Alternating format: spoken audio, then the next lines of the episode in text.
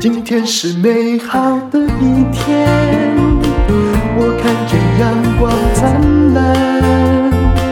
今天是快乐的一天，早上起床充满希望。人生实用商学院，院长好，各位人生实用商学院的同学们，大家好，我是林峰丕。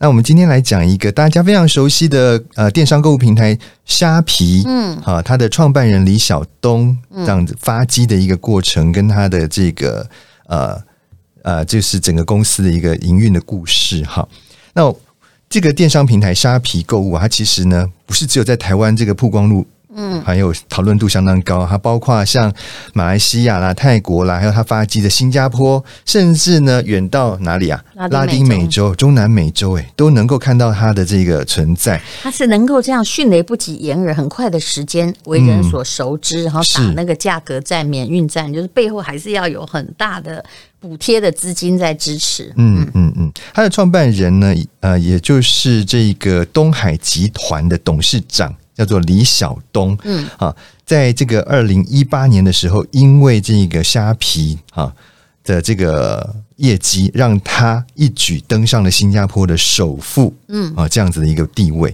啊。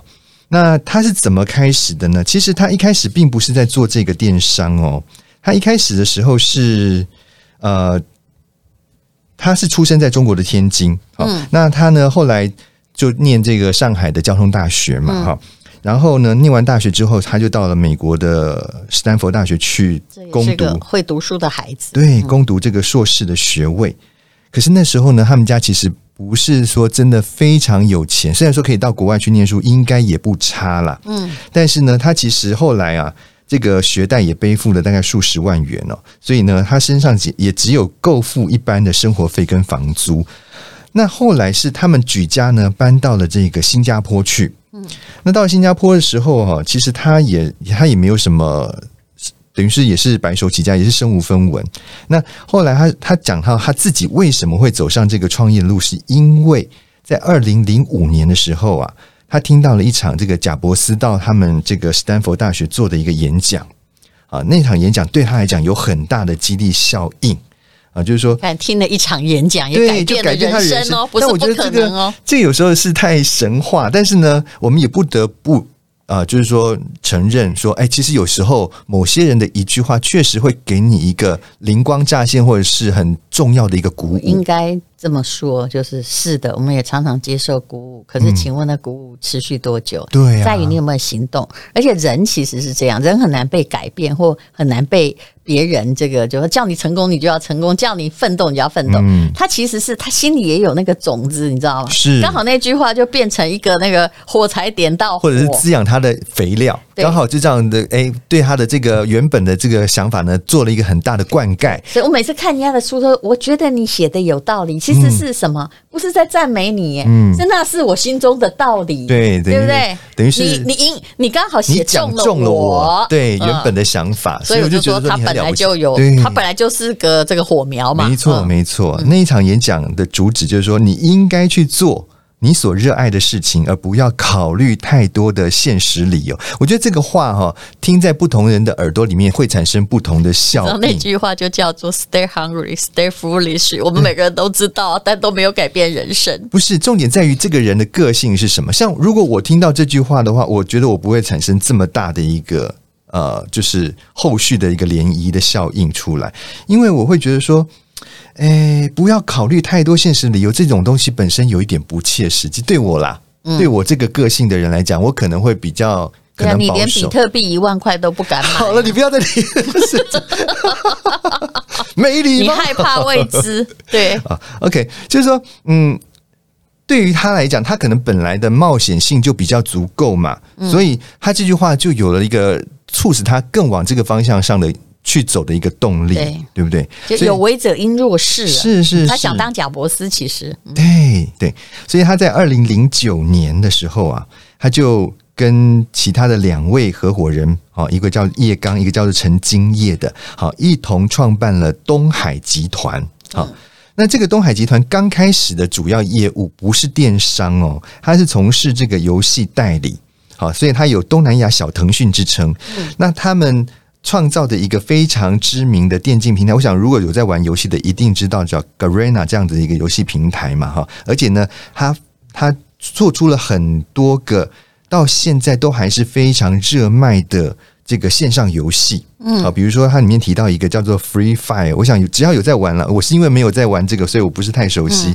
好，他他们在二零一七年推出了一一款叫做 Free Fire，我要活下去的知名手游，到现在哦，仍然是这一家公司一个非常重要的营收。后来还有英雄联盟嘛，对不对？对，就他代理的，但无论如何，这就是代理，对不对？是是。好，然后呢？诶，那他为什么后来会走上电商这条路啊？这个也是一个非常无心插柳的一件事情。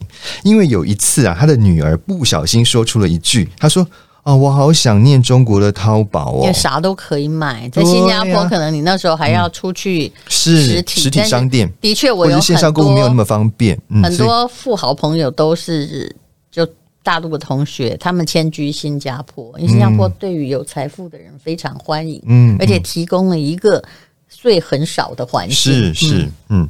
啊，所以他就因为女儿的这句话呢，诶，他就觉得说，那我是不是应该要把我的事业再切入到另外一个角度进来？我进入到电商，新加坡的淘宝，东南亚淘宝，对，所以呢，他开始呢就。二零一五年的时候呢，就催生了这个虾皮购物，嗯，而且呢，它一一旦催生下去，它的这个范围啊，就撒得非常广了。它很迅速的就来台湾了。对，它、嗯、除了它自己是从新加坡起家之外，啊，所有东南亚的国家几乎都涵盖哦，哈，像马来西亚、泰国、越南嘛，然后台湾当然也有啊。而且时代刚好，对，那个时候技术已经成熟，嗯，比较成熟。之前做电商平台死在沙滩上的很多，是因为每一代每一代的软体系统的改革，其实、嗯。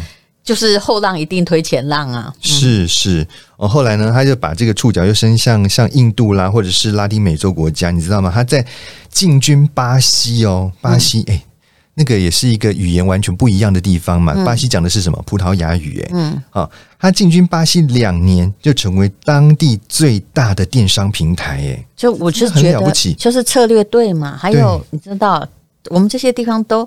很喜欢便宜的东西嘛？是 Amazon 又涵盖不到我们，对不对？语言也有隔阂。如果你可以做一个本土化的电商，其实它也是席卷了我们啊。像它来了之后，你说雅虎 PC Home 多难做啊？是啊，是啊，嗯。好，然后呢，在这个拜这个疫情之赐，你知道它二零二零年哦，啊，嗯，这个整个营运来到了二十二亿美元呢，嗯，相当于新台币六百零九亿。相较于前一年，居然大幅度的成长了百分之将近一百六十，成为流量最高的电子商务平台。疫情是应该把它加分了，当然我们也必须承认，虾皮有很多缺点。嗯、它对于货物的，你在上面看到的货物的价格，未必你真的买得到。还有那种敌对商家，嗯，说你今天卖某一个啊裤子好了，嗯嗯，你卖那个两千块一条。但是我就把你的代言人照片哈放到那个上面，嗯、我卖你两百。嗯，那为什么就故意让你的那个锚定作用？就说哎呦，人家两百也有，可是里面常常寄回来，你给你罐头，你没办法。所以，对，所以买过虾皮的人，其实后来就想说，对啊，这是你是怎么回事啊？对，这个是他们被人诟病的一个非常重要的一个。比如说淘宝，它会有审核系统，你太多人投诉，这个人是嗯会被干掉的，对不对？所以后面你可以去。看那个商家的良心评价，嗯，当然虾皮也有，可是很多其实他不卖的东西都还在上面，就这样，嗯，还有仿冒品啊，都一样，嗯，对。但是呢，最近啊，最近这个他们的股价有了非常非常大的波动了哈。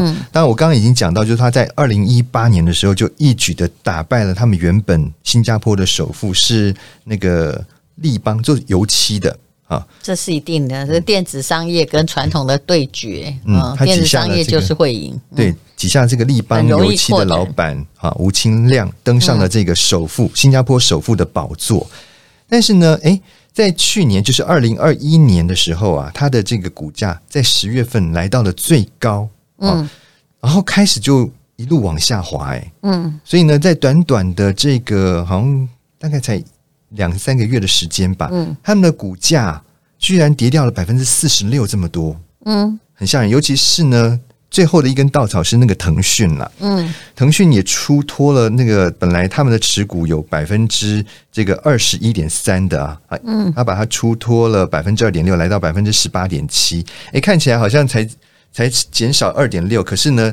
对他们的股价居然有高达这个百分之七的影响。我们有说投资人是不理性的呀，是只要看到大股东出，嗯、就算你获利展望很好，他也一定会跟着跑。嗯，嗯那你如果看到巴菲特进，你是不是也都跟着进？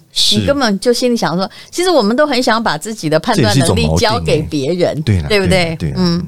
所以，他本来是在这个去年的十月份，他的总资产是超过了两百亿美金的哦。嗯，经过这样子连番的股价下挫之后呢，他如今的身价只剩下嗯一百一十五亿，也就是说，大概少了将近一半哦。对，但这也不算值啦，对不对？嗯嗯，对对，啊，这就是这个我们讲这个虾皮的创办人啊李晓东他这样子的一个发迹的过程。嗯。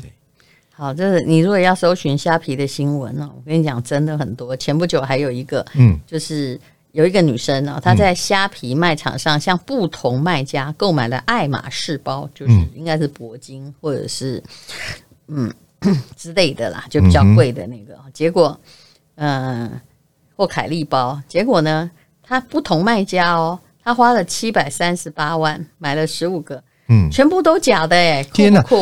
所以我觉得他如果不改变他这样子的一个，就是说品质管制，或者是说筛选这样子的一个标准的话，我觉得他会慢慢走下坡。还有商家的恶意那个嘛，就是说今天我出了一个东西，你没有那个，但你只要照片你就放在虾皮，审核不严，对你故意影响我的价格。我常常我记得我们上次卖一个，就是我们哦有一个。零库存要来清仓的眼影，是它只要卖一百二十块，很便宜，已经大清仓。嗯，嗯后来呢，我们公司的同事去查，哎呀，真是哎呦我的妈！虾皮上有卖五十块的，嗯，那就是等于不要钱了嘛。对呀、啊。然后后来那个那个老板他就觉得很冤枉，因为他是唯一进口商，嗯嗯，他就打电话去问，嗯哼。假装顾客嘛，是。然后后来那个人跟我说：“哦，那个就是放在那里吸引顾客啊。”就天哪，我们这是什么答案？并没有。那你应该看看说虾皮它怎么样的去回复？就刚刚那个爱马仕包有没有？它会冻结账户嘛？因为消费者说买到假的，配合警方调查。是，可是那那怎么办呢？其实你已经他也要负一点责任吧？我是在你的平台上买的东西，然后卖买到了假货，难道这个平台不用负相关责任吗？他的意思就是说哈，就是说。你在那个还没有收到商品前，你已经按下完成订单，就表示你接受这个交易。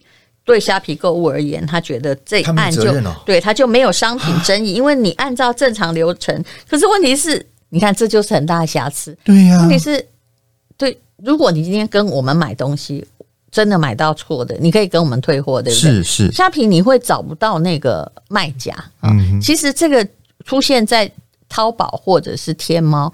我也曾经呃遇过那种真的很像是诈骗哦，就是你跟他买，比如说他说你告诉你是真的珍珠，就他卖你的就是那种路边一个五块钱的，哇，那这样很风险好高哦，他就坑掉他的账户，坑掉他的账户能够给这个受害，坑掉账户，他另外再开一个账户，但是那那个平台很难管这件事情，因为他已经先离开了呀，对不对？是，他也没办法替你跟他打官司，怎么有可能？是不是？所以有很多东西，就是当然他们现在，可是我觉得这样有点不负责任呢。就是说，你都把所有的风险责任推给这个买家这一边，然后你自己平台就是完全不用负担任何这种，因为我是在你的平台上买到东西，买到假货，他们都不用负担连连带责任哦。对，你说，你看，他有说明吗？是该消费者向银行提出刷退申请，但由于消费者提供之验证资料经查非属官方证明，因所以无法同意退款。嗯，因为钱已经是被人家收走了，那个账户可能就，那你还没冻结之前，他已经先撤退了。嗯，所以其实网络交易还是这样问题好多哦。那为什么后来？网红比较容易成功，因为网红有的服务好的，我让你退货，而且冤有头债有主嘛，我，我找得到人负责啊。好，比如说假设好，我们平台有卖雅诗兰黛好了，它也是一个国际大厂，嗯、那如果。我一定要保证你是真的呀，当然啊，不然我的名誉会受商誉受损啊，是不是？所以我自己会去查证。但如果虾皮它平台的浩瀚度比我大很多，他没有办法去查啊，啊，没有办法查是呃有效的发票，有效的什么？因为。帮你查，它就是一个平台，帮你查不是他的责任哦。所以有些时候，这个电商平台，它为什么现在什么网红带货会取代它？嗯，也是这个问题。嗯，对啊，因为这种消费的问题太多了。如果是消费服务是消费的问题。衍生出来的这个法律任务责任是他没有办法承受的时候，完全只能推给这个消费者的话，我觉得消费者终有一天他还是会离开这个平台，因为我不想要在这上面买到假的东西啊，是是，对不对？嗯，那消费者其实当时虾皮打的战争就是补贴战嘛，它可以免运嘛。嗯，我们一般的公司可能有的两千才免运，有的一千免运，嗯，我还看过五千多免运的，嗯哼，但是虾皮它就是刚开始的时候。